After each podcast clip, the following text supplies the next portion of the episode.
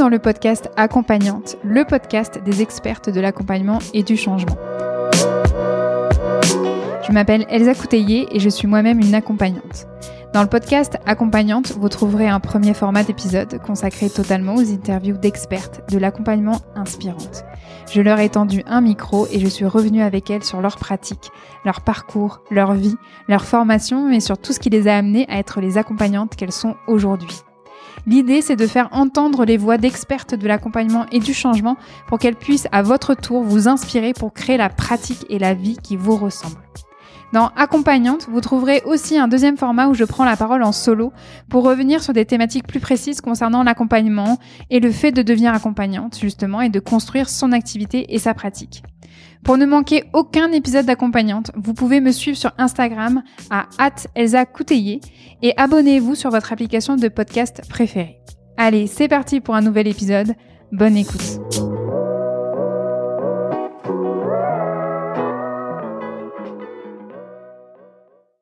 Bonjour à toutes et à tous. Aujourd'hui, on continue d'explorer ensemble la question accompagner ses proches, fausse bonne idée ou très bonne idée. Dans la première partie d'épisode consacrée à cette question, on s'est posé la question mais ça veut dire quoi en vrai pour vous proches? Et puis je vous ai parlé de mon expérience concernant le fait d'accompagner euh, mes proches, car oui, j'ai déjà accompagné euh, des proches, et je vous avais raconté que c'était pour le meilleur et malheureusement aussi pour le pire. D'ailleurs, merci à Marion, une amie qui a été trop chou sur Instagram et qui a commenté la publication concernant l'épisode. Moi, en tout cas, tu m'as trop aidé. Je raconte euh, mon histoire à tout le monde. Et donc, merci Marion parce que ça me rassure forcément euh, sur ma décision de pouvoir quand même continuer à accompagner euh, mes proches, mais du coup, avec mon cadre en fait d'aujourd'hui. Et donc, ça fait toujours plaisir d'avoir ce genre de retour. Je vais vous parler du cadre que je pose justement aujourd'hui concernant l'accompagnement de mes proches. Et puis, euh, je conclurai en vous racontant ce que mes confrères et mes consoeurs m'ont déjà confié concernant cette question. Mais avant ça, un rappel important. Comme toujours, vous pouvez partager le podcast autour de vous, que cela soit dans la vraie vie, à vos proches.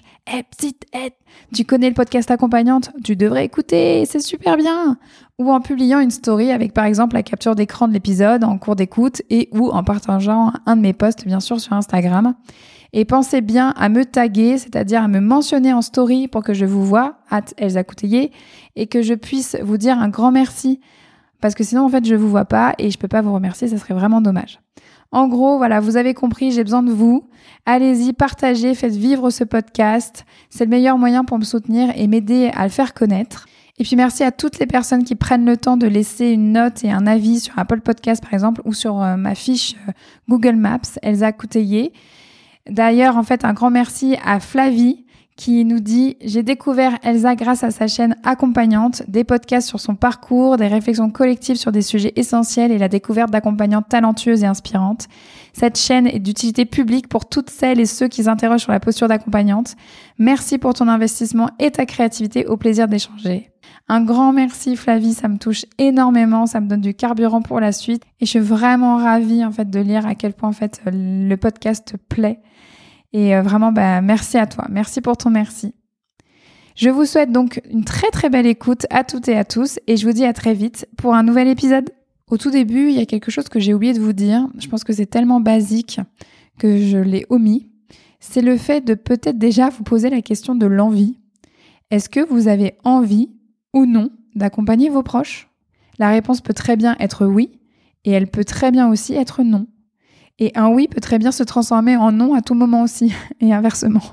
Une personne proche me sollicite pour que je l'accompagne, ok, euh, bah, peut-être qu'en fait ça serait bien que je me pose la question de est-ce que j'ai envie d'accompagner mes personnes proches globalement Oui, non? Est-ce que là, j'ai envie d'accompagner cette personne proche là, celle-là, là, qui est en face de moi et qui me sollicite Oui, non? Est-ce que cette personne-là qui me sollicite et qui, je dirais en fait habituellement, j'aurais dit oui parce qu'en fait, euh, oui, je suis d'accord pour l'accompagner, mais que là, elle vient en fait auprès de moi avec une demande que j'ai pas vraiment envie d'accompagner, pareil, c'est oui ou c'est non. Euh, alors c'est vrai que j'ai présupposé dans la première partie que oui, parfois on pouvait ressentir une grande frustration parce qu'on sait qu'on a des super outils et qu'on peut pas en fait euh, les partager à nos proches, que c'est pas si simple que ça. Mais qu'on a vraiment envie d'accompagner nos proches et que ça serait vraiment bien parce qu'on a vraiment envie de les aider. Alors oui, et en même temps, vous pourriez aussi n'avoir aucune envie d'accompagner vos proches et puis c'est tout. Il n'y a pas besoin de débattre. Et puis pour en avoir discuté un petit peu autour de moi suite à la première partie de l'épisode, je sais aussi qu'il y a la question de comment je fais en fait pour dire non. Là, on me sollicite et comment je fais en fait pour dire non. Alors ça, je pense que ça pourra faire partie d'un épisode à part entière sur la question du non. Quand en fait, euh, il y a même quelqu'un vient, vient vers moi, que ce soit une personne connue, inconnue, une personne proche ou non, quelqu'un vient vers moi, me sollicite en fait avec une demande, et en fait là, mais en fait là, euh, oh, oh là là, mais j'ai pas du tout, du tout envie d'accompagner en fait cette demande-là. J'ai pas du tout, du tout envie d'accompagner cette personne. Comment on fait en fait pour dire non? Je pense qu'il y a pas mal de choses à dire et à décortiquer et, et ça pourra être un épisode à part entière. D'ailleurs, si ça vous intéresse et si vous avez des questions par rapport à ça ou si vous avez envie de partager des expériences euh, concernant ça, ben, euh, vous savez où me trouver sur Instagram à @elsacouteiller ou par mail à hypnose@elsacouteiller.com. Chapitre 3, le cadre que j'ai posé aujourd'hui pour ma pratique. Alors, vous avez eu certaines notions hein, quand je vous ai déjà expliqué tout ça. Mais euh, pour bien euh, poser les choses, déjà, en fait, euh, pour moi, je n'accompagne pas ma famille au sens large. je n'accompagne plus en fait mon beau-frère, je n'accompagne pas en fait mon cousin, je n'accompagne pas ma tante, je n'accompagne même pas en fait mes amis. plus maintenant, vraiment plus du tout du tout maintenant. Pourquoi? Parce que vraiment, je me suis rendu compte que je ne suis pas moi-même en séance avec des proches. Je ne suis pas la même accompagnante qu'avec en fait les personnes que je ne connais pas du tout. Vraiment, hein. euh, il y a une différence entre une personne que je n'ai jamais vue, dont je découvre en fait le prénom, le nom, dont je découvre en fait l'histoire, et une personne en fait euh, que, que, que j'ai déjà rencontrée ou une personne même euh, que j'ai déjà en fait euh, vue de loin ou, ou, même voilà où je connais tout simplement déjà juste le nom et le prénom déjà je ne suis pas en fait la même personne. Alors ce qui je précise je ne suis pas la même accompagnante et ça peut être en bien comme en mal. C'est pas que en mal en fait. Parfois je me suis rendu compte que avec des proches j'étais une accompagnante encore plus juste encore plus pertinente, comme s'il y avait des autorisations qui se faisaient plus facilement en fait avec euh, avec ce proche là ou cette proche là. Voilà. Et puis parfois, au contraire, avec ce proche ou cette proche là, ben, je suis pas la même accompagnante et c'est en mal. Voilà. Donc, en résumé, c'est trop aléatoire. Je ne peux pas savoir avant en fait d'accompagner la personne. Donc, je, pour moi, c'est un risque. C'est un risque pour moi et c'est un risque en fait pour la personne. C'est-à-dire que je dis oui à ce proche, à cette proche là, tout en sachant pas vraiment si l'accompagnement va se faire ou pas. Si vraiment elle va commencer à me raconter des trucs et qu'en plein milieu, bah, je vais lui dire, euh, bah, en fait, non, je suis pas la bonne personne, en fait, pour accompagner. Oui, mais en même temps, elle m'a peut-être confié des trucs que, au final, j'aimerais ne pas avoir entendu. Que peut-être ça aura des conséquences sur notre lien, que peut-être ça, je ne sais pas. J'en sais rien. Donc, c'est trop aléatoire. Et l'aléatoire, pour moi, n'a pas sa place quand quelqu'un a vraiment besoin d'aide, quand quelqu'un a vraiment besoin qu'on soit vraiment là en fait avec elle dans toute notre disponibilité, dans toute notre art aussi. Donc euh, voilà. Par conséquent, comme c'est trop aléatoire, j'ai décidé en fait de ne plus accompagner des proches. Je précise que bien sûr, imaginons que j'accompagne une proche, que j'ai dit oui à cette proche-là et que euh, bah, à un moment donné, bah, je, me dis bah non finalement ça va pas le faire. Il n'y a aucun mal à le nommer, si vous, c'est OK pour vous, si à un moment donné, vous l'avez posé bien dans votre cadre et que vous avez informé la personne en face de vous, à votre proche, que oui, on va peut-être commencer l'accompagnement, mais ça se trouve, en fait, on va pas le terminer, on va pas le poursuivre. Ça se trouve, en fait, à tout moment, moi, je me laisse le droit, en fait, de dire stop et que toi aussi, tu te laisses le droit de dire stop parce que tu te rends compte que ça te convient pas.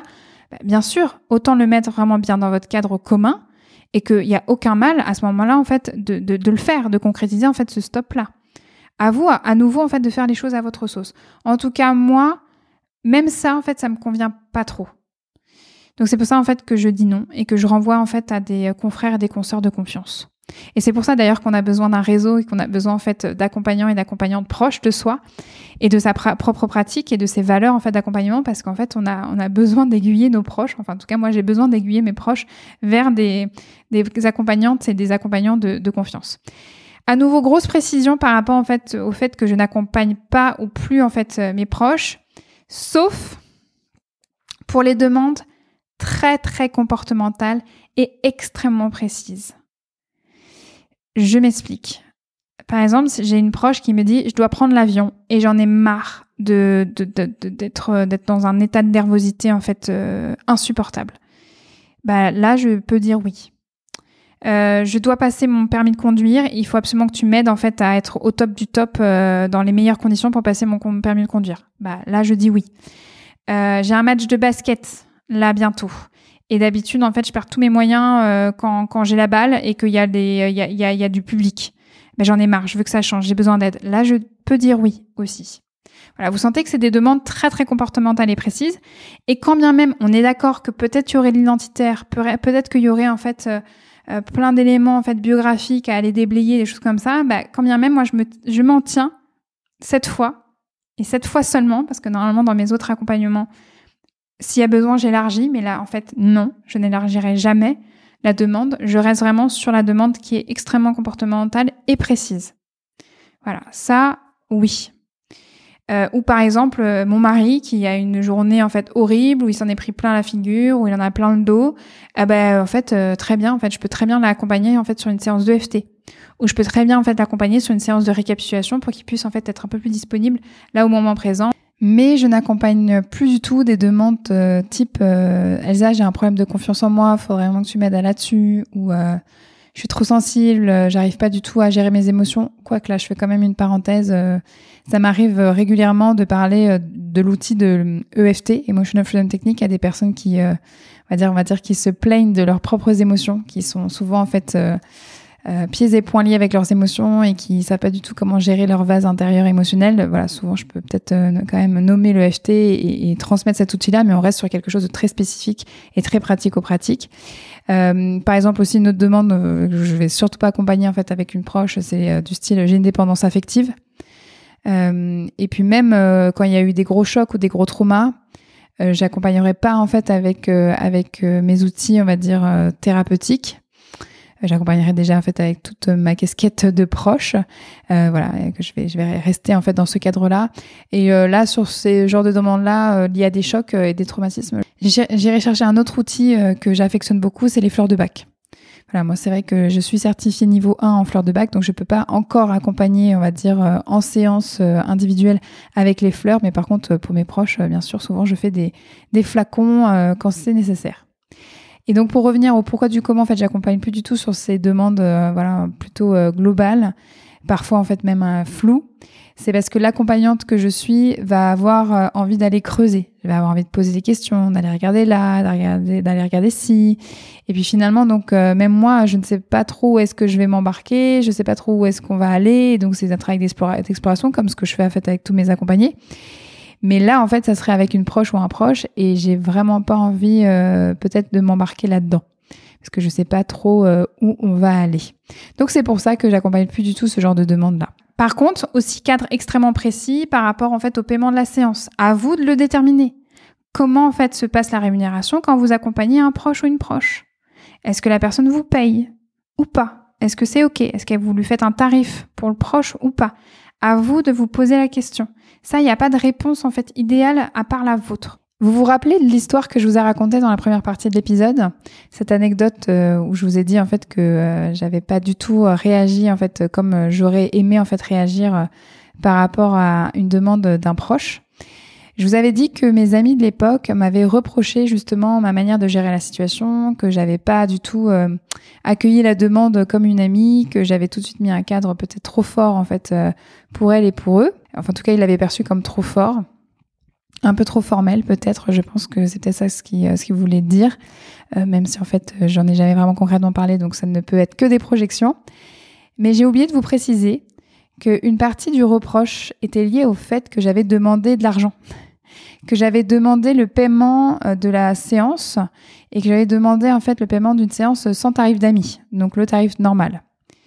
Alors que moi, je me rappelle très bien justement que je m'étais posé la question de comment je vais faire en fait euh, pour euh, la rémunération. Est-ce que je lui demande à lui ou pas en fait une rémunération? Surtout qu'en fait à l'époque je savais qu'il était juste au niveau des sous. Et pour pouvoir en fait un petit peu naviguer là-dedans, je m'étais dit bon bah je vais lui proposer de, de payer en fait le tarif normal. Et mais je vais lui proposer de me payer au fur et à mesure les 90 euros si vraiment ça le mettait en rouge financièrement. Et j'avais bien précisé, quitte à ce que ça soit 10 euh, euros par mois. Donc en gros, euh, je t'accompagne pour une première séance, ça sera 90 euros, mais tu me paieras en fait quand tu pourras, et ça peut être 10 euros par mois ad vitam aeternam. Et en réalité, de ce que j'ai compris en fait par la suite, j'ai vexé en fait ces amis-là. Donc euh, euh, cet ami en question, qui est le mari en fait euh, de, de, mon ami de l'époque, j'ai vexé en fait ces amis-là car je n'avais pas proposé de tarif d'amis. Et c'était incompréhensible en fait pour pour eux. Je me rappelle très bien que mon ami en fait m'avait dit comment je vais pouvoir faire ta publicité à mon réseau si tu ne me fais même pas en fait de tarif d'amis? C'est-à-dire que moi-même, si je vais te voir en séance, tu vas me faire payer 90 euros? Genre vraiment, euh, c'était euh, c'était c'était une question ardente en fait de sa part et vraiment euh, j'avais l'impression que j'avais choqué, que c'était vraiment une trahison de ma part d'avoir demandé en fait un tarif normal. Et, et vraiment en fait naïvement à l'époque, j'avais cru qu'ils allaient parler de moi en fait sans rien en échange. C'est-à-dire bah oui en fait moi je pensais que bah, d'aller parler de moi à ton réseau sans même que je t'accueille en séance et sans même en fait même si je t'accueille en séance sans même en fait que je te fasse de tarif d'amis. Mais en fait ça semblait pas aussi évident de l'autre côté. Et donc, on n'a pas du tout, du tout réussi à se comprendre malheureusement. À nouveau, je pense vraiment que j'étais pas prête à cette époque-là. Euh, je n'avais pas du tout cadré les choses avec moi-même. Je m'étais pas du tout, du tout, en fait, euh, même posé la question si j'avais envie ou pas d'accompagner des proches. J'avais été saisie comme ça par la demande d'aide du mari de cette amie. Et euh, j'ai fait, ouais, j'ai fait de la merde quoi par la suite. En fait, je me suis complètement laissée embarquer et j'ai pas du tout posé mon cadre en fait pour moi-même. Et donc, comment je pouvais le faire ensuite avec eux? Mais que ça soit à tous les niveaux, que ça soit en fait euh, sur la demande, que ça soit sur les conditions, que ça soit sur la rémunération, bref. Dites-vous vraiment que tout le monde a une vision et une relation à l'argent qui est différente. Et moi vraiment là, ce reproche de quoi tu nous fais pas un tarif d'amis, je l'avais vraiment, mais vraiment vraiment pas vu venir, vraiment. Et donc je m'étais même pas posé la question de euh, qu'est-ce que c'est un tarif d'amis? Si mon tarif normal c'est 90 euros, est-ce que c'est 80 euros, est-ce que c'est 70, est-ce que c'est la moitié, est-ce que c'est rien, est-ce que tu me payes en fait ce que tu veux me payer?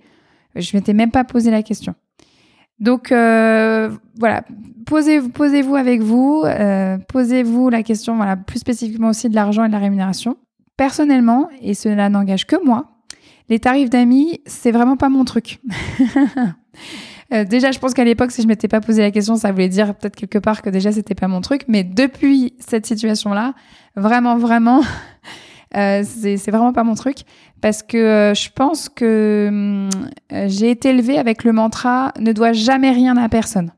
Waouh, ça fait un peu mal quand on se dit ça. Hein. Ouch. Euh, mais j'ai vraiment en fait en moi cette phrase qui a été répétée, répétée, répétée par mes parents ne doit jamais rien à personne. Donc généralement, quand je vais voir une accompagnante et qu'elle veut me faire un tarif d'amis ou un, tarif, on va dire, de consoeur, je refuse. Je dis non. je lui dis c'est très gentil, mais non. Euh, à part si vraiment il y a une notion de troc. J'ai déjà par exemple eu des séances d'acupuncture avec une consoeur acupunctrice et en échange, en fait, euh, je l'accompagnais sur euh, des séances, on va dire, de thérapie brève. Voilà, c'est elle me fait un tarif d'amis et moi en échange, quand elle viendra en séance avec moi, je lui ferai aussi un tarif d'amis. Ou sinon, vraiment, elle m'accompagne en fait avec sa, son expertise et donc moi j'accompagne en fait avec mon expertise. Voilà. Mais même en fait dans le cas où elle me fait un tarif d'amis et du coup moi je fais un tarif d'amis, même ça, en fait, je suis pas à l'aise et j'ai tendance, en fait, à dire non. Et en plus, j'ai un peu un côté, on va dire, féministe dans la relation à l'argent. Parce que euh, quand je paye, en fait, un tarif normal auprès d'une accompagnante amie ou même d'une accompagnante tout court, c'est important pour moi de la soutenir pleinement au travers de ce tarif euh, normal.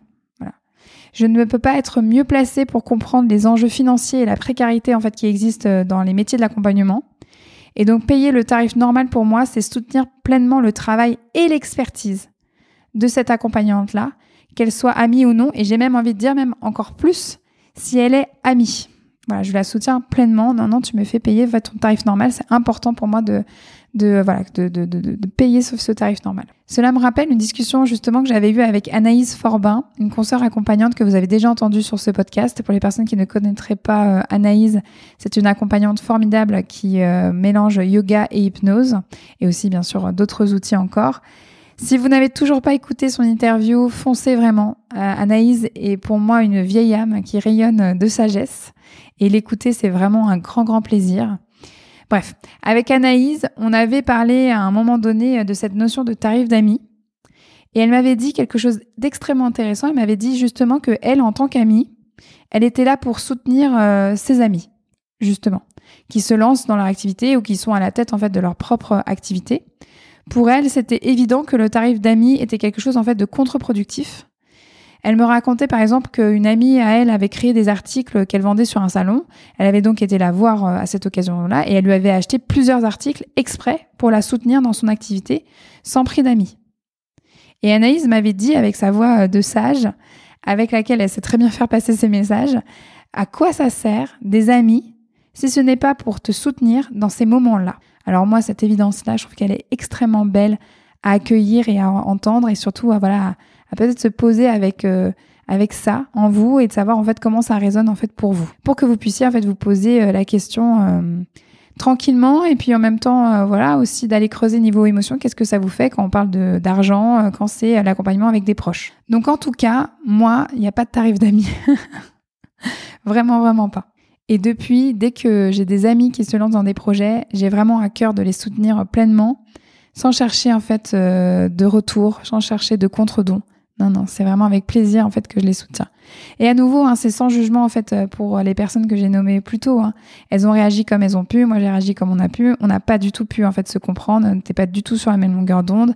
On n'était jamais allé en fait sur cette thématique-là avant, et donc je pense qu'on s'est laissé embarquer chacun et chacune en fait euh, malheureusement euh, là-dedans sans, vraiment en fait pouvoir contrôler vraiment ce qui se passait. voilà, ben, c'est comme ça. Et à présent, je vais vous reparler en fait de la définition de qu'est-ce que c'est en fait un proche ou une proche pour moi. Et vous allez voir que ma définition est extrêmement large. Et elle est surtout très émotionnelle, cette définition-là. Parce qu'en fait, je me suis rendu compte qu'avec le temps, c'était pas en fait qu'avec mes proches proches où je me posais toutes ces questions, mais c'était comme je vous l'avais entendu en fait quand je connaissais déjà la personne, euh, même si c'était juste son prénom et son nom et que je l'avais un peu vu évoluer de même de loin en fait euh, dans, dans sa vie et, et dans les contextes en fait qu'on pouvait partager. Mais il y a aussi en fait cette notion maintenant où je considère comme proche euh, des personnes qui sont les proches des autres. Des proches, en fait, des confrères, des consoeurs. Des proches, en fait, euh, d'une cousine ou des proches, en fait, euh, d'une amie. Voilà, une, amie, en fait, à moi qui m'envoie, en fait, une autre amie à elle. Mais ça, pour moi, c'est proche. J'ai remarqué que ça, ça pouvait aussi me mettre une sorte de pression. Et donc, je ne dis pas non quand je reçois ces personnes-là, parce que sinon vraiment en fait euh, je ne pourrais recevoir pas grand monde puisqu'on est d'accord que moi le levier principal euh, où les personnes viennent à moi c'est quand même le bouche à oreille. Donc quand par exemple une consoeur m'appelle pour me dire euh, je t'ai envoyé ma sœur, ma sœur elle a, tel prénom tel nom et tu vas la recevoir telle date, bah, il y a une forme de pression qui s'active et il y a une forme de peur. Et donc ça déjà en fait ça veut dire que je ne suis pas la même accompagnante que quand j'accompagne des personnes que je ne connais en fait ni d'Ève ni d'Adam.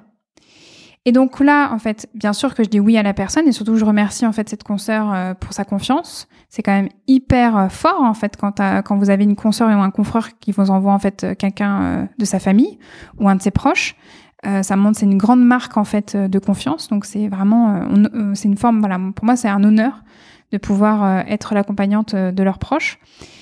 Donc je dis oui, mais vraiment je me remets dans mon cadre à moi et surtout je prépare en fait émotionnellement la séance.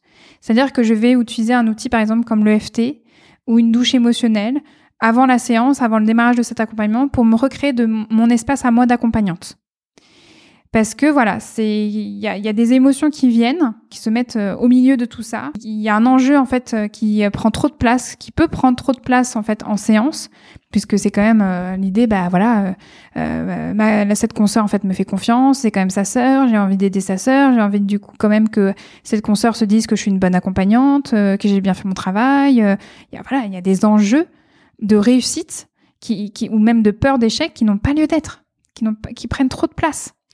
Et donc c'est hyper important euh, pour mon cadre en fait euh, de, pratique de déposer en fait tout ça avant d'accompagner la personne, avant de la recevoir en fait pour la première fois. C'est aussi en fait important de l'assumer et de le mettre euh, pourquoi pas même dans son cadre en fait en, début de séance. j'ai pas eu à le faire encore, mais c'est comme comme je disais moi, j'ai préparé tout ça en me disant bah si ça devait m'arriver, quels sont en fait mes euh, prérequis, euh, qu'est-ce que je nomme et tout. Et moi, je me suis dit que je pouvais aller jusqu'à assumer ça en fait dans mon cadre en fait euh, avec la personne. Typiquement, je sais que vous êtes en fait la sœur de tel consoeur. je suis, je remercie tel consoeur pour sa confiance. Et en même temps, pour moi, là, ça me crée une forme d'enjeu, de pression que en fait il n'y a pas lieu d'être. Je vous explique pourquoi. Vous prenez un temps de psychopédagogie. Euh, moi, en fait, normalement, je suis telle accompagnante, c'est ça mon rôle. Donc, à un moment donné, vraiment, euh, je m'autoriserai en fait à faire ceci si je sens cela, ou à faire ça si je perçois ça. Et en même temps, vous, je vous, je vous demande euh, de pouvoir faire ça si vous sentez ça, et vous pouvez attendre ça de moi, et moi, j'attends ça de vous. Voilà, de vraiment en fait l'assumer. Pourquoi pas? J'ai pas eu, eu j'ai pas eu encore le besoin de le faire, mais on peut très bien en fait l'imaginer et que en tout cas ça soit à disposition si jamais en fait euh, ça se présente, bah, de pouvoir tac se dire tiens j'ai ma ressource ou j'ai préparé en fait euh, ces éléments dont j'avais besoin, ben là j'en ai vraiment besoin, ben hop je les active et j'assume ça en fait auprès de la personne que je commence à accompagner.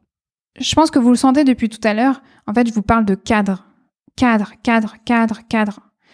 C'est-à-dire que dans ce genre en fait de d'accompagnement là, pour moi, quand vous accompagnez vos proches, comme d'habitude, vous avez besoin d'un cadre. Mais j'ai presque envie de vous dire que vous avez encore plus, plus, plus besoin en fait d'un cadre clair pour vous-même et pour la personne. Que votre cadre en fait il soit clair pour vous, mais que le, votre cadre en fait soit aussi clair en fait pour la personne, qu'elle sache en fait vraiment comment elle va pouvoir évoluer en fait avec vous dans ce cadre-là. C'est-à-dire que quelque part, euh, par exemple, ça peut être aussi très bien de nommer que la personne euh, peut s'autoriser à tout moment d'interrompre la séance ou l'accompagnement. Et de nommer aussi que vous pouvez vous aussi vous autoriser à tout moment d'interrompre la séance ou l'accompagnement. C'est aussi de nommer, euh, là, dans ce cadre-là, je vais avoir ma posture d'accompagnante. Donc, c'est-à-dire que je vais peut-être faire ci ou ça. Ça va peut-être te surprendre parce que tu m'as jamais vu faire ci ou ça. Mais je vais peut-être, en fait, prépare-toi, je vais peut-être le faire. Peut-être que je le ferai pas. Mais peut-être que je vais le faire. Euh, typiquement, euh, moi, ce que je fais souvent en séance, c'est je fais souvent en fait euh, la teubée. je fais souvent l'extraterrestre. Je fais souvent la bécasse, la nana qui croit en rien à rien et qui du coup oblige, oblige, oblige l'accompagner à se répéter, à verbaliser, à préciser, à aller dans le spécifique, quitte à être relou. Mais parce qu'en fait, il y a un travail de verbalisation hyper important, il y a un travail de résonance déjà à ce moment-là en fait hyper important, il y a une connexion en fait à soi et à l'émotion en fait qu'il y a derrière derrière ça. Mais pour des personnes qui m'ont jamais vu faire ça, ben ça peut être vraiment peut-être être inconfortable, gênant, relou. Donc en fait, par exemple, je le nomme. Euh, je vais peut-être faire la bécasse, ce que j'appelle la teubée ou l'extraterrestre. Et en fait, le sens par rapport à ça, pourquoi en fait je vais faire ça, c'est si, c'est ça. de prendre le temps de nommer. Pour moi, en fait, un cadre euh, sur une première séance d'accompagnement, vous pouvez prendre euh, un quart d'heure en fait, hein, large et encore plus pour expliquer vraiment comment vous voulez travailler en fait avec l'autre. Vous allez aussi, par exemple, pouvoir cadrer, euh, je sais pas, la sortie de séance et la pré-séance. Voilà, bah, par exemple, euh, tout, ce tout ce qui s'est dit ici restera ici. On n'en parlera pas, on n'en parlera jamais, en fait, après euh, cette séance-là, en dehors de ce cadre-là qu'on partage. C'est-à-dire quand on sera en séance, on pourra en reparler, mais quand on sera hors séance, on n'en reparlera jamais. Et de préciser, par exemple, ça reste entre nous, et si jamais il y a des thématiques qui viendraient toucher, qui feraient faire résonance à ce qui s'est dit en séance, je ferais comme si je ne savais pas certaines choses par la suite. C'est-à-dire que je ne répondrai pas à tes, appels de pied, je répondrai pas peut-être en fait à tes regards en coin, je ferai comme si en fait je n'étais pas au courant et que je découvrais. Et je vais même peut-être programmer mon inconscient pour qu'il oublie peut-être certaines choses. Voilà, ça peut être dit en fait ça. Euh, aussi, vous pouvez nommer peut-être, euh, si c'est pareil, c'est toujours si c'est important pour vous, peut-être de nommer en fait l'importance euh, de faire ces séances-là dans un endroit le plus neutre possible. Par exemple, au cabinet, vraiment de demander à la personne qu'elle se le déplace dans votre cabinet, qu'elle fasse vraiment le cheminement d'aller, de se déplacer à votre cabinet. Ou si c'est un truc un peu plus à l'arrache, dans un jardin. C'est-à-dire que vous sortez du salon, vous sortez, par exemple, si c'est quelqu'un de votre famille, vous sortez en fait du truc collectif, vous allez dans un, dans un salon, dans une pièce en fait à côté, vous allez vraiment dans le jardin, vous allez vraiment dans un endroit aussi presque même inhabituel. Vous donnez rendez-vous, euh, je sais pas, dans un jardin public ou, ou euh, au, bord, euh, au bord de la Seine, ou je n'en sais rien. Mais en tout cas, vous peut-être vous pouvez en fait scénariser aussi ce moment-là pour vraiment créer en fait une sorte de rupture de pattern, pour vous aider en fait vraiment à faire sentir que là vous, vous sortez de, de, de, de l'ami, ou de l'approche et vous prenez vraiment votre casquette en fait d'accompagnante. Bien sûr que vous allez aussi accompagner avec votre casquette à ce moment-là de proche. Vous ferez les deux. On peut pas, pour moi, on ne peut pas faire en fait euh, l'économie de l'un en fait sans l'autre. Ça n'a pas d'utilité. C'est toujours en fait vouloir euh, arriver à une neutralité thérapeutique. Vous n'y arriverez pas. En fait, à un moment donné, c'est aussi de vous dire, de placer peut-être même dans votre cadre que euh, la neutralité ne sera pas là. Vous ne pouvez pas être neutre. Donc c'est même pas la peine de le chercher en fait. Vous ne pourrez pas être neutre. Déjà, on n'est pas neutre quand on accompagne des gens qu'on ne connaît pas. Mais comment vous voulez être neutre avec des personnes que vous connaissez? Pour moi, c'est impossible. Et en plus, surtout, c'est peut-être même pas en fait souhaitable. Moi déjà, moi je ne saurais pas le faire, mais je pense que je me le souhaite même pas. Et puis bien sûr, vraiment, vraiment, vraiment, warning, attention, s'il vous plaît, encore plus à la posture de sauveuse, quoi. Faites un travail vraiment en amont émotionnel pour lâcher la toute-puissance. Euh, c'est-à-dire que vraiment de lâcher en fait cette posture de sauveuse, euh, lâcher au maximum cette, euh, cette, cette illusion de toute-puissance, de tiens, elle me demande de l'aide, je vais pouvoir faire quelque chose. Non, non, un, un. Vous faites rien, vous faites pas, rappelez-vous. Rappelez-vous, en séance, vous ne faites rien, c'est la personne qui fait. C'est la personne qui agit pour elle, c'est la personne qui se remet en mouvement. Donc vraiment, lâchez bien la toute-puissance en fait avec vos proches.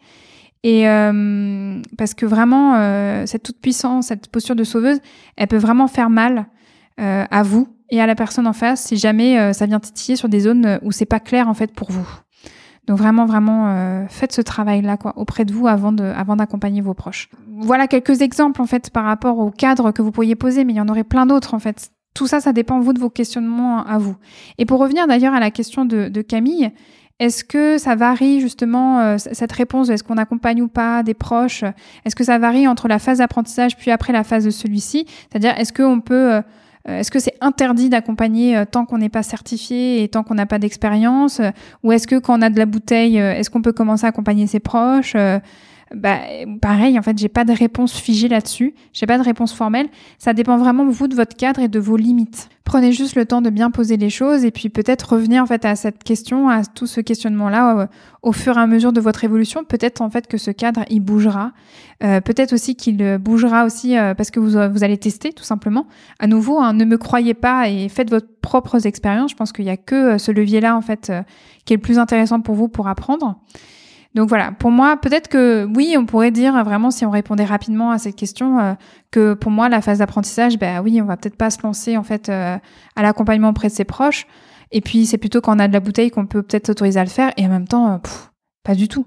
Moi, j'ai plein d'exemples et on va y revenir juste après en fait cette phrase-là euh, de personnes qui, au contraire, ont commencé à accompagner des proches, ont commencé en fait, on va dire, à pratiquer, à avoir de l'expérience auprès de leurs proches et puis quand elles se sont senties un peu plus euh, stables, câblées, euh, autonomes et capables, elles ont commencé à, à accompagner des personnes qu'elles ne connaissaient pas. Tout est possible, ça dépend de vous. Chapitre 4, les autres, eux, comment ils font ou comment elles font? Eh bien oui, parce que là, depuis tout à l'heure, je vous parle au jeu, je vous dis comment moi ça s'est passé pour moi, et en même temps, bah, j'ai déjà échangé en fait, comme je disais, sur ces euh, sujets-là, euh, que ça soit au moment en 2017 quand j'étais en panique et que j'avais appelé ce confrère en disant, euh, je crois que j'ai fait une énorme boulette avec le mari d'une amie, je sais pas comment m'en sortir, qu'est-ce que t'en penses, toi, qu'est-ce que tu fais, quel est ton vécu par rapport à ça, est-ce que tu as des expériences ou pas, et puis bien sûr, comme cette thématique m'a quand même particulièrement touchée et impacté, bah, c'était un peu, euh, un peu mon marronnier. Hein, à une époque, en fait, je, posais la question en fait à beaucoup euh, de confrères, de confesseurs. Euh, toi, tu fais comment en fait quand il y a tes proches qui te sollicitent? Tu dis oui, tu dis non, tu fais quoi Comment ça se passe? Et donc, bah, premièrement, j'ai eu des personnes, voilà, qui n'ont absolument aucun problème avec ça. Vraiment, c'est un non-sujet. C'est euh, une évidence que, ben, bien sûr, en fait, j'ai des outils pour aider mes proches. Euh, des proches qui me sollicitent, bah oui, je leur dis oui et je les accompagne. Donc voilà, ça existe. Il y a des personnes qui n'ont aucun problème avec ça. Je me rappelle vraiment d'un confrère qui me disait qu'il adorait en plus accompagner ses proches, que c'était vraiment son kiff. Il adorait ça. Il adorait plus accompagner ses proches que des personnes qu'il ne connaissait pas. Et il me décrivait en fait ça avec une évidence vraiment c'était euh, zéro nœud au cerveau, hein, vraiment. Alors moi déjà en fait euh, le zéro nœud au cerveau sur n'importe quel sujet ça m'arrive euh, jamais. Mais alors zéro nœud au cerveau sur cette thématique-là, ouais, j'étais ébahie quoi, presque même un peu sidérée. Et puis euh, surtout en fait plus je lui posais des questions pour vraiment savoir euh, comment il faisait parce que bah oui mais moi j'adore poser des questions j'aime bien savoir concrètement comment les personnes font euh, savoir si vraiment elles se sont posées telle question ou pas et comment elles ont pu répondre à ces questions là et en fait plus je lui posais des questions plus je me rendais compte que c'était des questions en fait qui s'étaient jamais posées. Et plus je chantais en fait qu'il était perplexe quoi. Et il a fini par me dire non mais Elsa tu te poses trop de questions quoi. Tu te poses vraiment trop de questions et donc, en fait, cette conversation s'est un peu terminée euh, bah, sans se terminer parce qu'il a clôturé en disant bah, vraiment tu te poses trop de questions moi j'adore ça quoi j'adore et il y a aucun problème. Il n'a eu aucun problème en fait à accompagner ses proches. Et il y avait euh, jamais eu de problème sur la différenciation thérapeute ami euh, sur des conséquences en fait après séance. Euh, je crois que je lui avais demandé mais tu fais comment quand ça commence à aller sur des sujets lourds? Bah ça va sur des sujets lourds c'est pas grave la personne pleure bon parfois au début elle est un peu gênée mais bon c'est pas grave voilà. Zéro nœud au cerveau quoi. Évidence évidence. Waouh j'étais subjuguée. Et j'ai aussi entendu euh, des confrères et des consoeurs qui avaient vécu des trucs un peu plus lourds quand même avec des proches. Et donc je me rappelle très bien ce confrère que j'avais appelé en, panique en 2017 et qui m'avait dit ah bah c'est pas de chance, euh, je compatis parce que moi il s'est passé la même chose. Voilà, c'était une personne qui avait accompagné euh, plusieurs amis hommes à lui au tout début de sa pratique et en fait les relations avaient changé. Alors soit il avait ça avait coupé les ponts. Alors je crois que c'était plutôt un ami à lui qui avait coupé les ponts ou soit c'était euh, la relation en fait avait été modifiée. La, relation en fait, il y avait eu quelque chose, il y avait eu un avant-après, le positionnement n'était pas le même, les échanges n'étaient pas les mêmes. L'accompagnement en fait avait impacté en fait la relation ami-ami. Et puis là, on arrive sur du très très lourd, sur vraiment des impacts forts. Euh, je me rappelle très bien en fait de confrères et de consorts qui s'étaient confiés là-dessus et ils avaient accompagné des, des, des, proches en fait famille même carrément donc frères sœurs et euh, oncles aussi et euh, là, ça avait créé des ruptures familiales. Donc là, c'est dur hein, quand ça arrive. Euh, ça avait provoqué des ruptures familiales parce que le cadre avait été mal posé, parce qu'en fait euh, la, personne accompagnée en fait n'assumait plus ou n'assumait pas en fait tout ce qu'elle avait pu dire en séance, tout ce qu'elle sur lesquels elle avait pu se confier, n'avait pas apprécié finalement comment la personne, comment la consoeur ou le confrère avait accompagné, avait mené en fait la séance. Euh, bah oui, parce qu'en fait, euh, c'est vrai, on, est, on fait notre devoir d'accompagnant et d'accompagnante, et notre, notre rôle, en fait, c'est pas forcément de caresser les personnes dans le sens du poil, et donc parfois aussi, on peut avoir des maladresses par rapport à ça.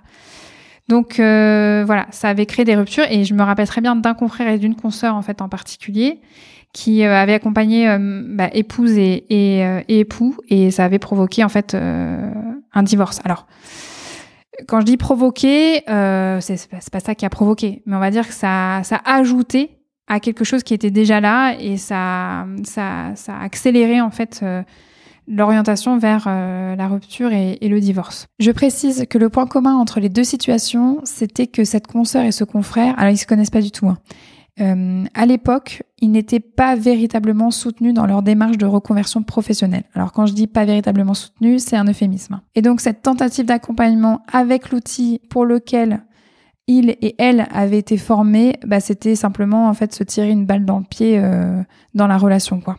J'ai pris le temps de vous raconter tout cela, j'ai pris le temps en fait de vous décrire tous ces éléments pour que vous puissiez vraiment comprendre que c'est important, enfin en tout cas moi, je parle au jeu, je trouve que c'est important de pouvoir prendre le temps que ça soit en fait que vous soyez en début de votre pratique ou euh, que vous ayez de la bouteille, de prendre le temps de définir et, de bien revenir et de redéfinir au fur et à mesure de sa pratique justement son cadre par rapport à la question de est-ce que j'accompagne ou pas en fait un proche et une proche. Et puis un cadre en fait il est mouvant, il va peut-être être, euh, vrai en fait, il va peut-être être actif pour cette personne-là, ce proche ou cette proche-là, et peut-être qu'il va pas du tout être euh, actif pour ce proche ou cette, cette proche-là. Donc de toute manière, tout ça, c'est de l'humain, c'est de l'humanité. Donc, euh, à vous aussi de tester, de voir en fait ce qui vous convient, ce qui vous convient pas, de vous laisser aussi évoluer, de vous laisser le temps d'évoluer, de vous autoriser peut-être à faire des erreurs, de vous autoriser en fait à vous planter, de vous autoriser aussi à réussir euh, par rapport à tout ça. En tout cas, c'est à vous de sentir comment ça se passe pour vous. C'est-à-dire d'abord en théorie, vers quoi vous aimeriez aller. Si vous, si vous pouviez vraiment vous poser la question et écouter les réponses qui vous viendraient en fait à ce moment-là, bah, qu'est-ce que ça raconterait? Et puis surtout en fait de tester, vraiment tester, prenez le temps de tester. Et de créer le cadre en fait euh, adéquat par rapport à ce test-là. Et de toujours toujours toujours revenir à votre cadre et avoir une forme d'honnêteté et d'authenticité au travers de ce cadre-là pour vous-même et pour la personne que vous accompagnez. Voilà, j'espère de tout cœur que ces éléments euh, vont pouvoir éclairer votre lanterne, que ça vous a aidé euh, n'hésitez pas en fait à revenir vers moi si vous avez des questions, des besoins de précision. Vous pouvez prendre contact avec moi en m'écrivant sur mon adresse mail hypnose.elsacouteilly.com ou directement sur Instagram à Elsa Ça sera un plaisir en fait d'échanger en fait sur tous ces éléments avec vous. Et pour les accompagnantes qui sont déjà là dans la place, qui sont déjà là en fait depuis un certain temps dans l'accompagnement, euh, voilà si euh, vous avez envie qu'on échange justement sur vous, vos expériences, qu'elles soient similaires ou à l'opposé, bah, avec plaisir aussi pour échanger là-dessus.